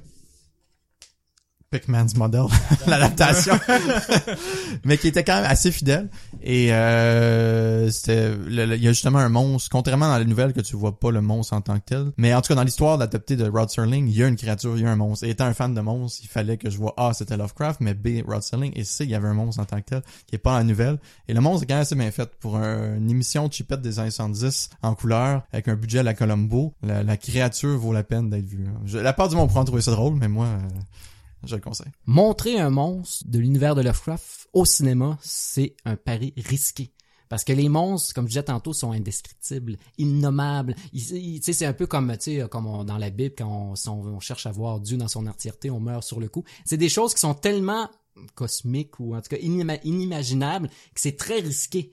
C'est pour ça que des fois qu'il y en a qui jouent beaucoup avec les tentacules qui sortent de l'ombre, un œil, tu sais, pour pouvoir respecter un peu ce concept-là qui, était quand même important chez Lovecraft. On a vu que Lovecraft est consommable au niveau euh, littéraire et cinématographique, on, on vient finir de parler, mais aussi euh, depuis plusieurs années, Lovecraft, en fait, tout ce qui est Lovecraftien peut se retrouver ailleurs dans ce qui est ludique, ce qui peut nous faire nous amuser. Et il est surtout à ces temps-ci dans le domaine euh, du jeu de société. Les créateurs de ces jeux-là trouvent euh, souvent, dans le fond, l'inspiration pour leur jeu dans un paquet euh, d'éléments Lovecraftiens carrément. Alors Gabriel, je vais me tourner vers toi, notre spécialiste à clair-obscur euh, de jeux de société. Alors, j'aimerais ça que tu nous en parles un petit peu. Ma première question qui te revient, c'est j'ai envie que tu me nommes quelques-uns de ces jeux-là avec des thématiques Lovecraftiennes. Fait que oui, effectivement, dans l'univers du jeu de société, l'univers de Lovecraft est extrêmement présent. Euh, ça a commencé en 1987 avec euh, Richard Lonius qui a sorti le- la première édition du jeu de Arkham Horror, qui était vraiment une implantation du mythe de Lovecraft dans un jeu de société. Donc on pouvait carrément refaire les scénarios de certaines nouvelles. Donc on avait The Mountain of Madness, des choses comme ça. Mais c'était semi bien adapté parce que ça se passait toujours dans la ville de Arkham. Donc c'est sûr que ça limitait un certain niveau. Puis il y avait un certain manque au niveau de la continuité lors d'une partie. Donc on pouvait commencer avec un scénario qui se rapprochait beaucoup de Call of Cthulhu, mais qui se terminait avec quelque chose qui se rapprochait beaucoup plus euh,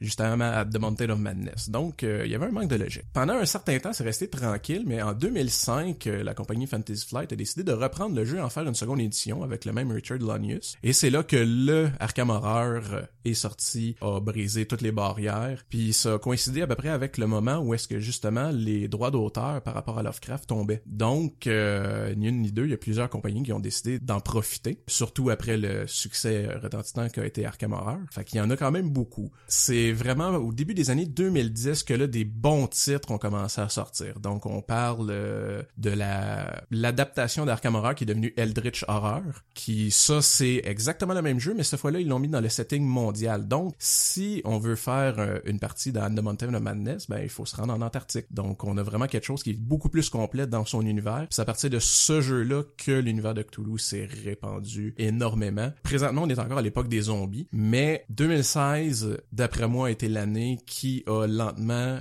cédé la place aux zombies pour l'univers de Cthulhu, entre autres à cause des droits d'auteur libres. Il y a directement relié à son univers, euh, Fantasy Flight a fait euh, également euh, les Demeures de l'épouvante. Ça, je vais en revenir un petit peu plus tard. Ils ont fait des séries de jeux de cartes, l'appel de Cthulhu. Donc, c'est carrément, on joue les créatures de l'univers de Cthulhu qui se battent entre elles.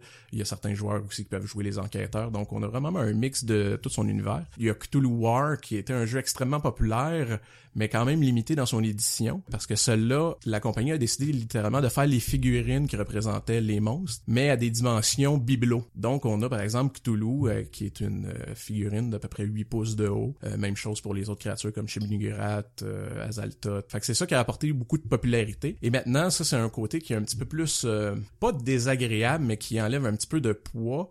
C'est qu'il y a des gens qui vont utiliser ce nom-là juste pour utiliser ce nom-là.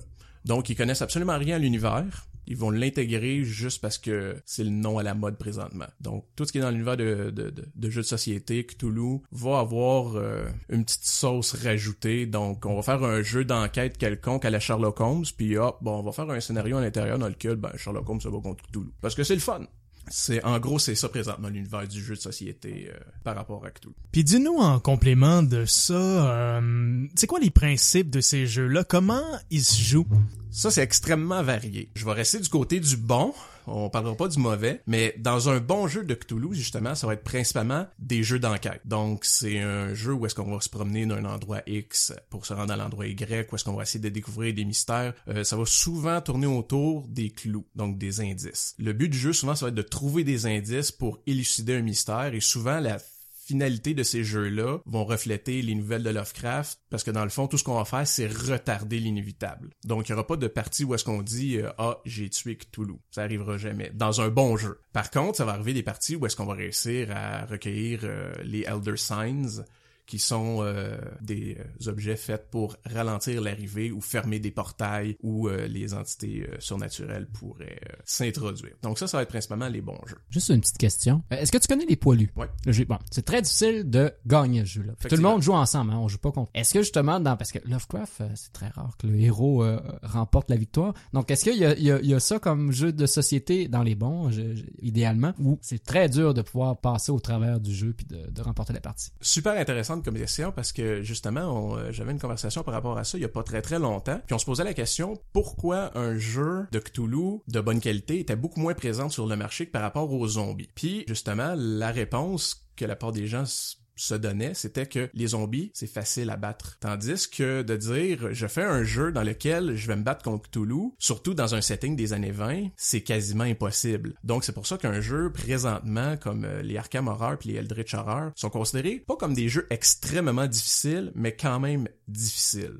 Ça sera pas un, walk in the park. Il y a euh, également les demeures de l'épouvante, que ça, on tombe vraiment dans euh, des parties qui peuvent être extrêmement difficile, mais euh, puisque c'est un jeu, on veut quand même avoir la possibilité de gagner, parce que de faire un jeu qui est impossible de gagner, c'est pas le fun. Ce que les, euh, les, les bons éditeurs vont faire, c'est qu'ils vont donner plusieurs scénarios avec des niveaux de difficulté différents. Par exemple, euh, pour donner un, exemple, le plus euh, fréquemment utilisé dans les parties faciles, c'est Azaltot, parce qu'il est considéré comme étant, euh, je pense, comment qu'il l'appelle, le sultan paresseux ou quelque chose comme ça. C'est le surnom qui, était donné. Donc, souvent, ça, ça va être des parties qui vont être beaucoup plus faciles à faire, parce que dans le fond, c'est une entité qui s'en fout un peu de ce que tu fais. Par contre, si on réussit pas à terminer la partie dans les temps donnés, défaite automatique parce qu'on sait que c'est le plus grand destructeur. Par contre, une partie, par exemple, contre euh, Yog-Sothoth, qui est l'entité qui euh, s'introduisait le plus souvent dans l'univers directement, donc euh, à travers des magiciens ou des choses comme ça dans l'univers de Lovecraft, ces parties-là vont être beaucoup plus difficiles parce que là, cette entité-là va vraiment intervenir dans la partie pour nous nuire. Ils ont vraiment quand même bien saisi les, euh,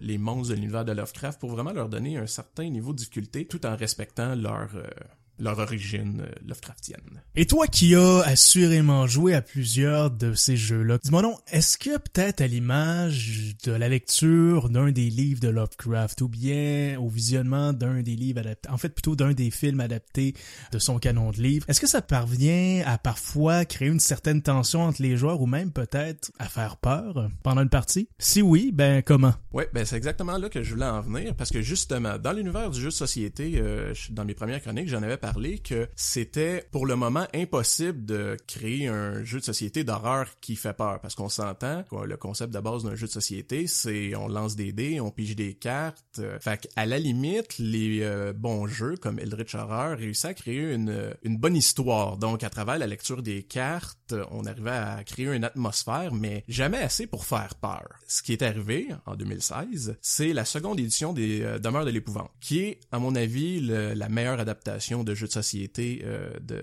Lovecraft. Dans ce jeu, dans le fond, c'est euh, le concept de base, c'est on rentre dans un manoir où on tente d'élucider un mystère. Avec la seconde édition, ils ont réussi à se rendre encore plus loin. L'exemple que je vais donner, euh, c'est le second scénario qui est fourni avec le jeu de base, qui est littéralement la suite de la nouvelle Le cauchemar d'Innsmouth. Parce que dans le cauchemar d'Innsmouth, dans l'introduction, le protagonisme disait que suite à sa visite euh, impromptue dans le village, il avait averti les autorités locales comme quoi qu'il y avait quelque chose d'extrêmement dangereux, qu'il fallait absolument que cette ville-là soit purifiée et ainsi de suite. Mais dans la nouvelle, il en parle pas vraiment. Il fait juste dire au début qu'il y avait un sous-marin qui était allé euh, torpiller, euh, je crois c'était l'île du diable ou quelque chose comme ça, et que le FBI était rentré dans la ville pour euh, faire des innombrables arrestations et ainsi suite, mais on n'en parle pas vraiment dans la nouvelle. Donc, ce qu'ils ont fait dans le jeu, c'est euh, qu'est-ce qui se passe, pourquoi le FBI est débarqué dans cette ville-là pour euh, cleaner juste sur la base d'une personne? Ils feront pas ça.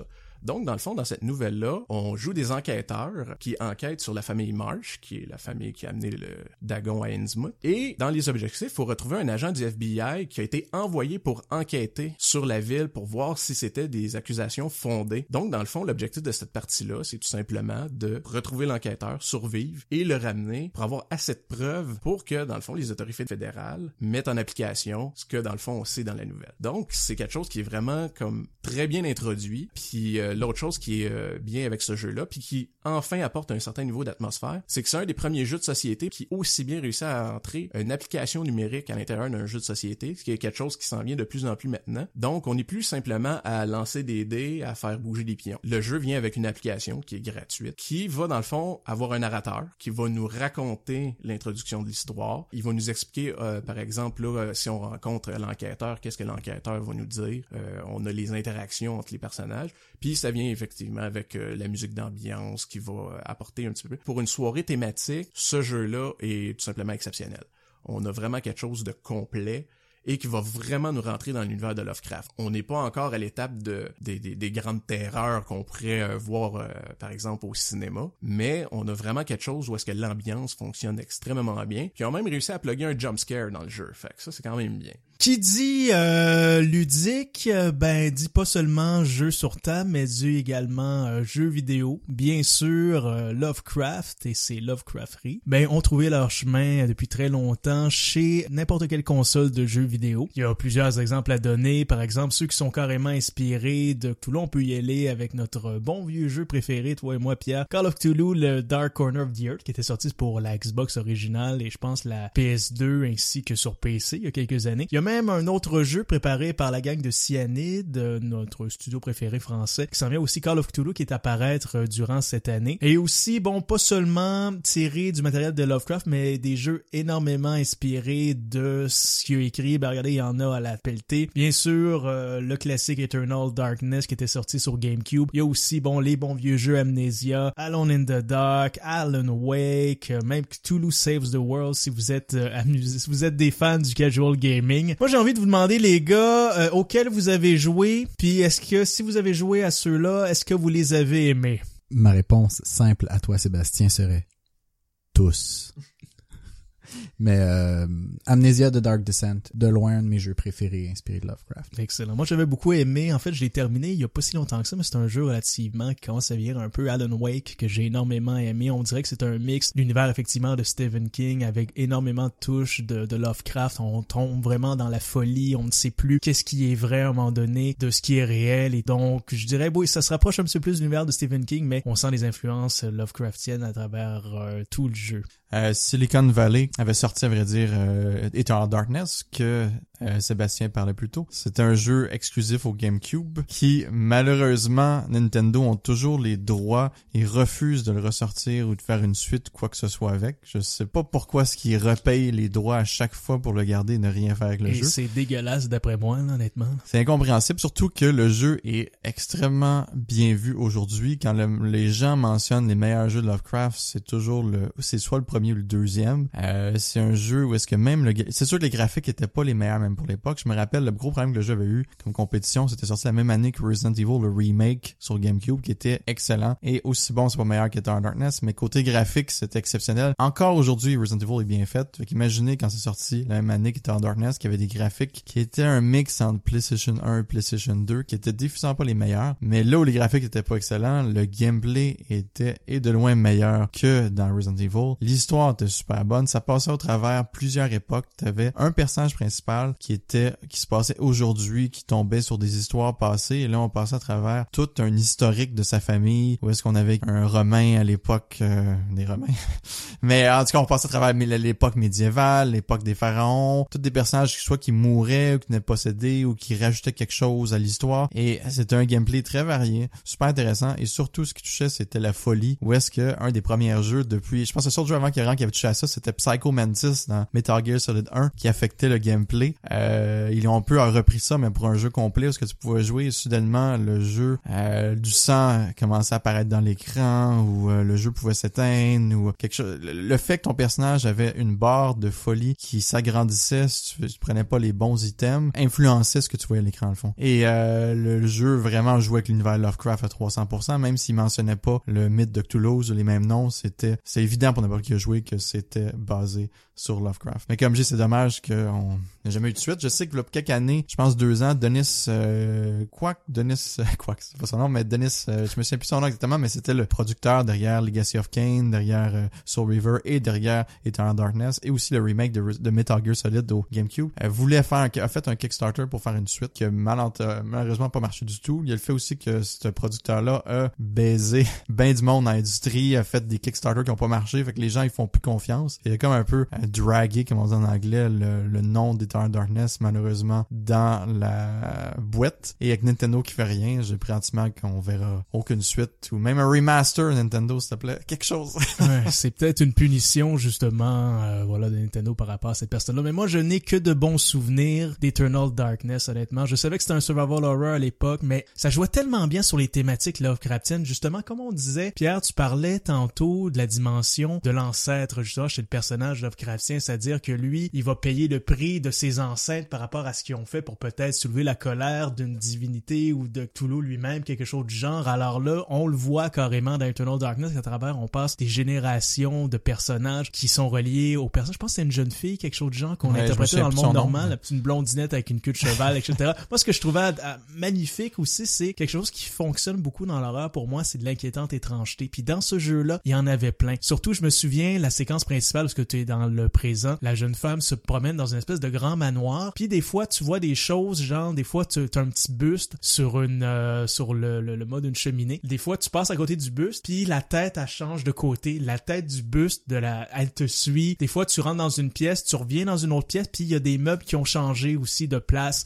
un éclairage qui est pas pareil ou des trucs de même juste pour te faire faire un petit haut. Puis aussi le truc que tu as mentionné tantôt, l'espèce de sanity meter aussi qui était formidable, est-ce que ça jouait non seulement avec l'état mental du personnage que tu jouais, parce que des fois tu pouvais voir, tu rentrais dans une pièce, puis quand le sanity meter était bas du personnage que tu contrôlais, des fois il- sa tête tombait, ou bien des fois il se miniaturisait à chaque fois que t'avançais pour mettre un petit effet d'inquiétante étrangeté puis de what the fuck. Puis aussi ce qui était formidable, c'est que cet effet-là, what the fuck, d'inquiétante étrangeté, était mis aussi non seulement du côté du, du personnage que t'incarnais dans le jeu, mais aussi en tant que gamer. T'as mentionné l'affaire de la console qui éteint tout seul. Euh, des fois, t'avais des, des blue screen of death aussi. Des fois, il y avait plein de trucs comme ça où est-ce que c'était du metagaming, si on veut. Ça t'amenait vraiment à t'inquiéter quand tu jouais à un jeu, justement, à, à te demander est-ce que moi-même qui joue, je suis sain d'esprit ou quelque chose du genre? Moi, j'ai jamais vu un autre jeu Ben, ils l'ont après repris, ça. c'était super innovateur en fait. Oui, ils l'ont repris euh, une coupe de jeux. Où là. ça? Ben, pour franc, j'ai pas d'exemple soudainement. Ok.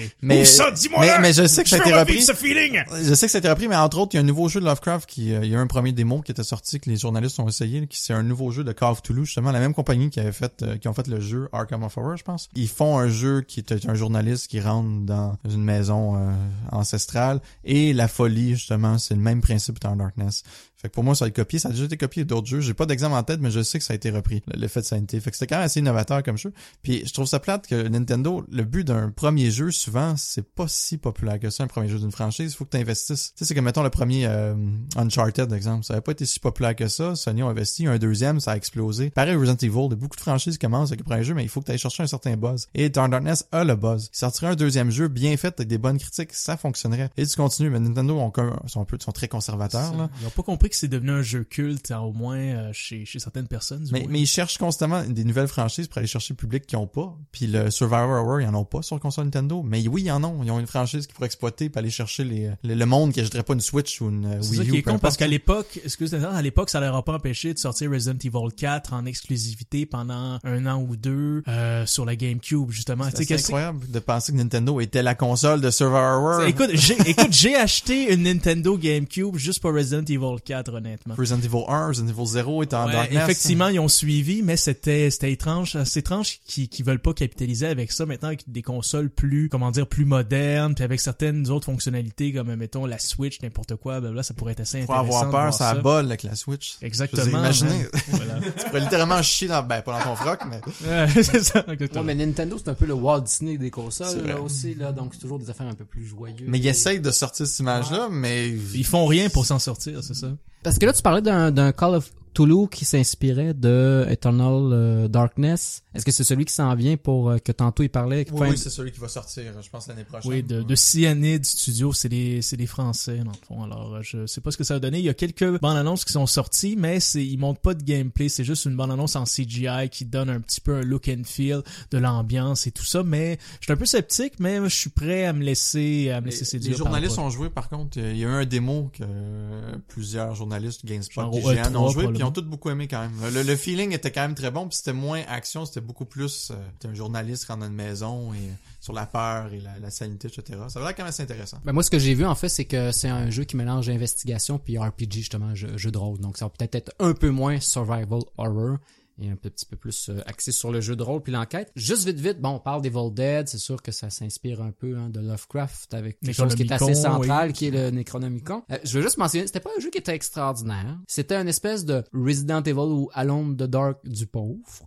Mais euh, c'était Evil Dead Hail to the King qui était sorti chez THQ euh, en 2000. Pour la, la, la PS1, je me souviens. Oui, exactement. PC, je pense qu'il ouais. était sorti aussi probablement sur PC, mais c'était pas un jeu extraordinaire. Au début, ça commence avec le chalet. Après ça, on commence à visiter les alentours. Il y a un, une un église, des jeux les etc. plus frustrants que j'ai joué de ma Ah vie, oui, pas ah oui, ok. Mais moi, par contre, je me souviens vaguement de, de- du plaisir ou non que j'avais eu, mais c'est comme année, tu, tu te retrouvais dans un dans un trou temporel, là, une déchirure temporelle comme dans Army of Darkness ou la fin de Evil Dead 2, et tu te retrouvais à Damas au 8e siècle. Donc, c'est l'époque où Abdul Al-Azred a écrit le Al-Azif, parce que le Necronomicon, avant de s'appeler le Necronomicon, il s'appelle le Al-Azif, c'est son nom. Je pense c'est, en fait, ce que ça veut dire, ça désigne les cris de, d'une forme de, de, scarabée qu'il y a dans le désert, je sais pas quoi.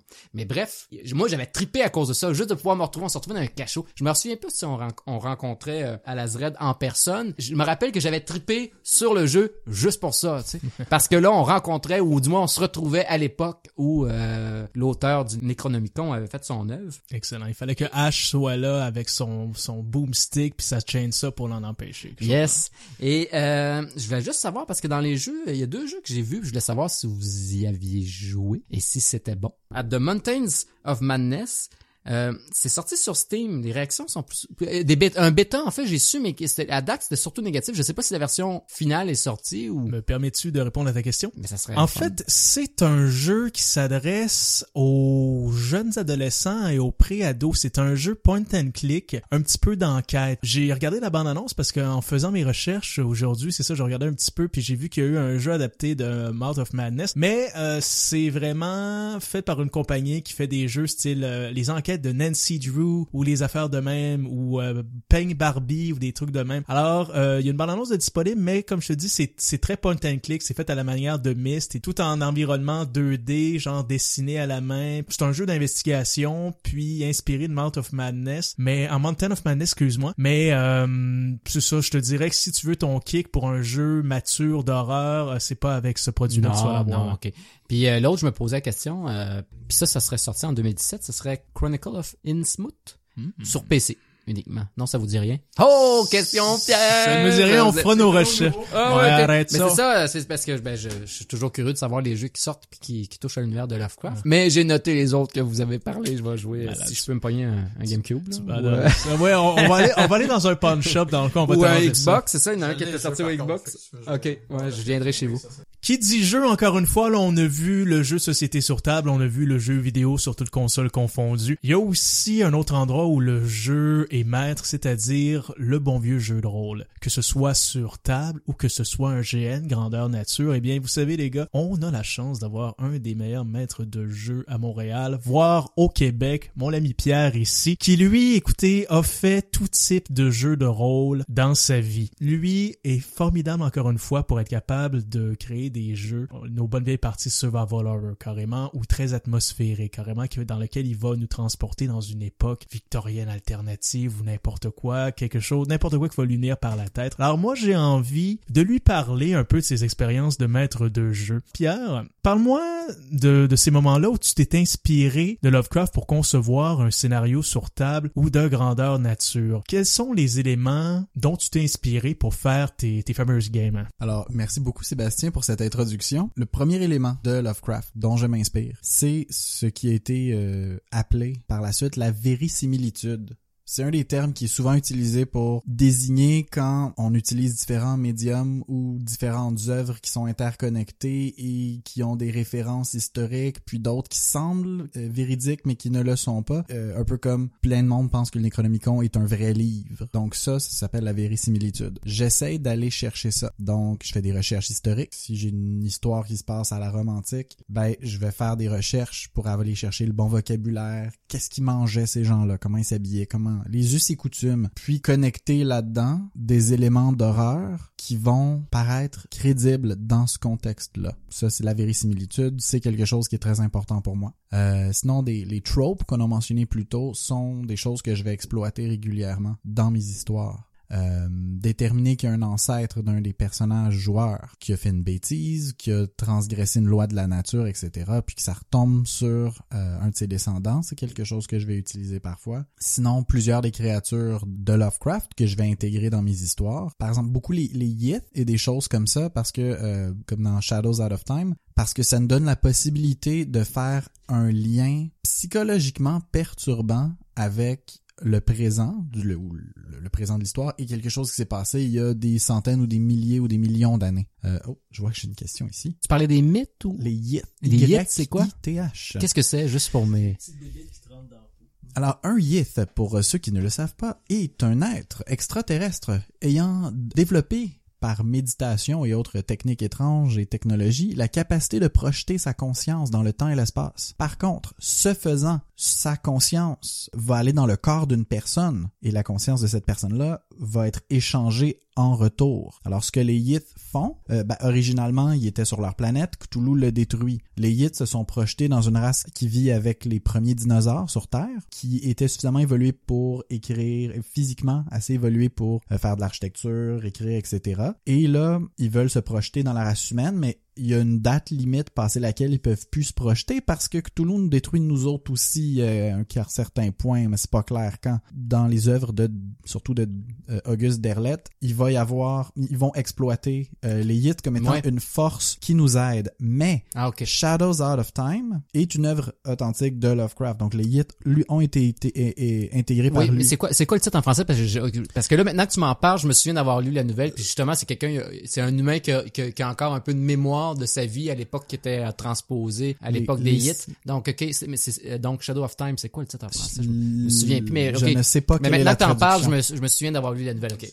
L'ombre hors du temps. Ah, l'abîme du temps, je pense. Peut-être, Ça se peut-être. peut-tu? Donc, moi, ça, ça me semble, ça, ça me sonne des Donc, cloches. Ok. euh, Bref, merci. J'aime beaucoup les Yith parce que ça donne la possibilité de prendre un personnage, lui donner une ellipse de quelques années, même des fois juste quelques minutes, jours, dépendamment, durant laquelle euh, ce personnage-là, on sait pas trop ce qu'il fait, on sait pas trop où est-ce qu'il va parce qu'il est pas lui-même. Euh, il a été remplacé. Puis quand finalement il revient dans son corps d'origine, ben il sait pas trop. euh, pour lui, c'est pas passé de temps parce que les Yith font attention d'effacer la mémoire de leurs euh, visiteurs avant de les renvoyer chez eux. Mais ça veut pas dire ça peut pas revenir par bribes, par cauchemar, par hallucination et par délire euh, schizoïde. Donc ça c'est quelque chose que j'aime beaucoup exploiter. Puis sinon des monstres comme les Shoggoth euh, sont des choses qui sont vraiment le fun à utiliser euh, dans le jeu de rôle sur table. Très difficile à amener dans un grandeur nature parce que là, ça, ça faut des effets spéciaux assez poussés. Mais sur table, ça peut être vraiment plaisant parce que ça peut prendre la forme que ça veut. C'est pas assez développé pour prendre une forme pertinente comme celle d'un animal ou d'un humain, mais ça peut avoir des bouches, des yeux, des dents, puis des tentacules quand ça veut, où ça veut, de la façon que ça veut. Donc, je vais beaucoup aller jouer avec, euh, avec ça.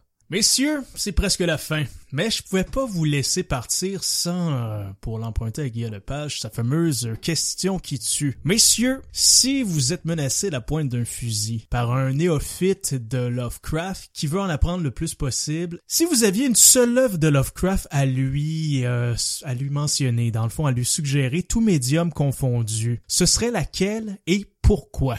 Honnêtement, c'est difficile, mais bon, il y a un gun sur ma tête, hein? Honnêtement, parce que c'est l'œuvre quintessentielle, j'irai avec l'appel de Cthulhu parce que ça contient plusieurs narrateurs, t'as l'horreur, t'as l'indescriptible, t'as la géométrie non euclidienne, t'as tout là-dedans. Cette œuvre-là nous fait voyager, euh, donne les récits de, de plus les, les points de vue de plusieurs personnes et le, le- le protagoniste qui finit fou. Ben là, t'en as plusieurs protagonistes qui finissent fous, donc t'as la totale. Si j'avais une deuxième à recommander, ben ce serait éventuellement un produit dérivé de mon de ma création. Donc euh, j'ai le- la grosse plug. Euh, je, je recommanderais à cette personne d'essayer Conspiration Invisible, qui est grosso modo un grandeur nature urbain d'investigation paranormale. Euh, nos investigateurs, qui sont aussi des Illuminati, investiguent sur euh, des traces de choses étranges qui sont souvent du mythos, meurent euh, ou deviennent fous dans le processus. Même si j'ai un gun sur la tempe.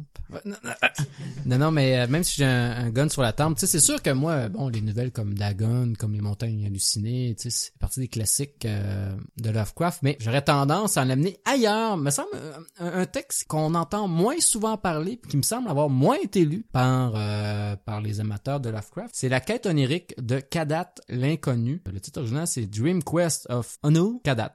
Donc, c'est une euh, nouvelle ou un petit roman de 150 pages et c'est un de ses plus je dirais c'est plus euh, fantaisistes, les plus euh, les plus axés dans la fantasy. Euh, donc euh, ce qu'on ce qu'on me disait, m'expliquait tantôt, c'était les, les cycles du rêve. Donc c'est vrai effectivement, je savais pas qu'on avait donné un nom à ça, mais effectivement il y a une partie des nouvelles de Lovecraft qui se passe dans le domaine onirique, dans le domaine du rêve. C'est le cas ici présent. Alors puis c'est justement avec le personnage que je me souviens pas quelle autre nouvelle dans lequel il est mentionné, mais c'est effectivement avec le personnage de Randolph Carter.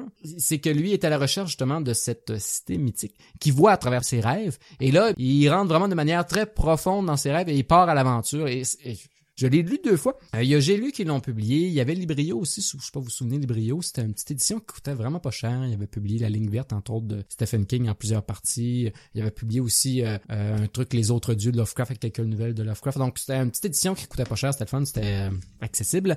C'est vraiment, c'est vraiment, vraiment pété. Je, si je me souviens bien, parce que comme juste ça fait un bout, mais je l'ai lu deux fois, mais je me souviens bien, je pense que le héros au début se retrouve dans le corps d'une goule dans ses premières incarnations ou avatar dans le monde des rêves avant d'évoluer. Je me souviens à la fin, autour de mon il ch- chevauche des vers volants. On est vraiment dans la fantasy. Là. Et ça m'avait plu parce que ça m'avait dépaysé un petit peu. Parce que veut pas Lovecraft, il peut avoir une certaine répétition. C'est peut-être pour ça que euh, j'ai de la difficulté des fois à faire une distinction d'une nouvelle à l'autre. Parce que des fois, il y a des, il y a des ressemblances des, au, niveau, au niveau du style, au niveau du type d'histoire qui amènent à m'amener à, si on se met pas à faire une étude précise, puis justement à vérifier le bestiaire monstrueux euh, du monde de Lovecraft, on peut se retrouver un peu confus. Et cela m'avait vraiment dépaysé et euh, m'a beaucoup marqué à mon, mon adolescence. Donc voilà, c'est pour ça que je vous conseille La quête onirique de Kadat l'inconnu. Merci beaucoup, Jason. Fred, ça donne quoi de ton bord? Moi, j'en reviens toujours à la même histoire, dans le fond. Euh, L'affaire, euh, l'étrange affaire de Charles Dexter Ward, qui est son œuvre la plus longue, si je me trompe pas, qui était 150 pages, un peu plus long que la quête euh, onirique. Puis oui, c'est sûr que dans mon cas, j'étais un peu parce que c'est la première histoire que j'ai lue. Mais en le lisant, j'ai lu peut-être 4-5 fois, en le lisant récemment, c'est une histoire qui est très self-contained, en partie, même si ça fait partie du Cthulhu mythe. T'es pas obligé de connaître quoi que ce soit du mythe de Toulouse, ça se lit très bien par soi-même. En même temps, ça t'introduit quand même au concept du Necronomicon et du mythe de Toulouse. Euh, et euh, c'est encore une fois, bien sûr, un journaliste, mais ça a un peu un effet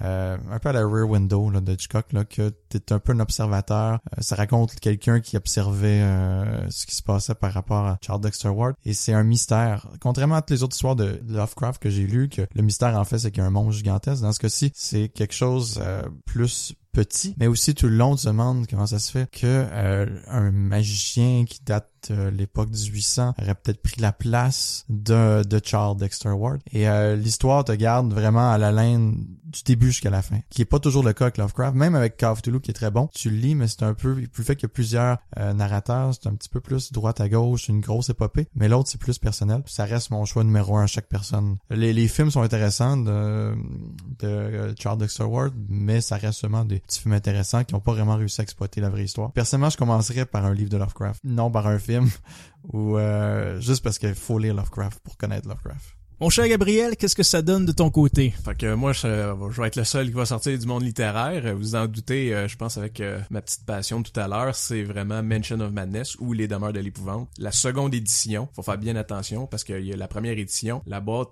se ressemble énormément, mais c'est absolument pas le même jeu au niveau de sa qualité. Donc moi, c'est vraiment la deuxième édition.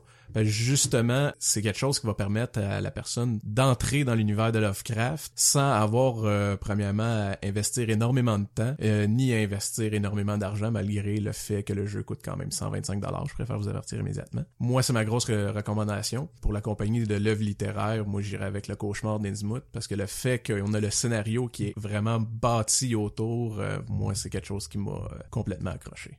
Eh bien, mes chers auditeurs, euh, sur ces bons mots, c'est là-dessus que va se terminer euh, cet épisode du podcast de Claire Obscur qui traitait de Monsieur H.P. Lovecraft. Mes invités, Pierre Tachereau, Jason Paré, Frédéric Lefebvre et Gabriel Veliquette, je vous remercie énormément d'avoir collaboré à cette, euh, à cette soirée d'enregistrement et à ce podcast. Honnêtement, ça a été extrêmement intéressant. Je suis pas mal sûr que on a certains néophytes qui nous écoutent, qui vont bientôt être en route vers la bibliothèque ou vers la librairie pour euh, suivre un peu vos recommandations littéraires. Du moins, c'est ce qu'on espère pour euh, du moins continuer à faire vivre autant que possible ben, les écrits de cet auteur-là qui l'a pas eu facile de son vivant, mais que ben euh, de par la tombe, ses, ses écrits sont capables de stimuler l'imaginaire, comme je disais, d'énormément d'artistes. Juste mentionner pour ceux qui veulent lire Lovecraft sur, je sais pas Amazon, mais je sais que la part des programmes de que tu peux acheter les livres, ça se vend pour une pièce et demie, toute l'œuvre complète de Lovecraft. Tant qu'elle achète en magasin, pour l'acheter pour vraiment pas cher digital. Juste un petit side note.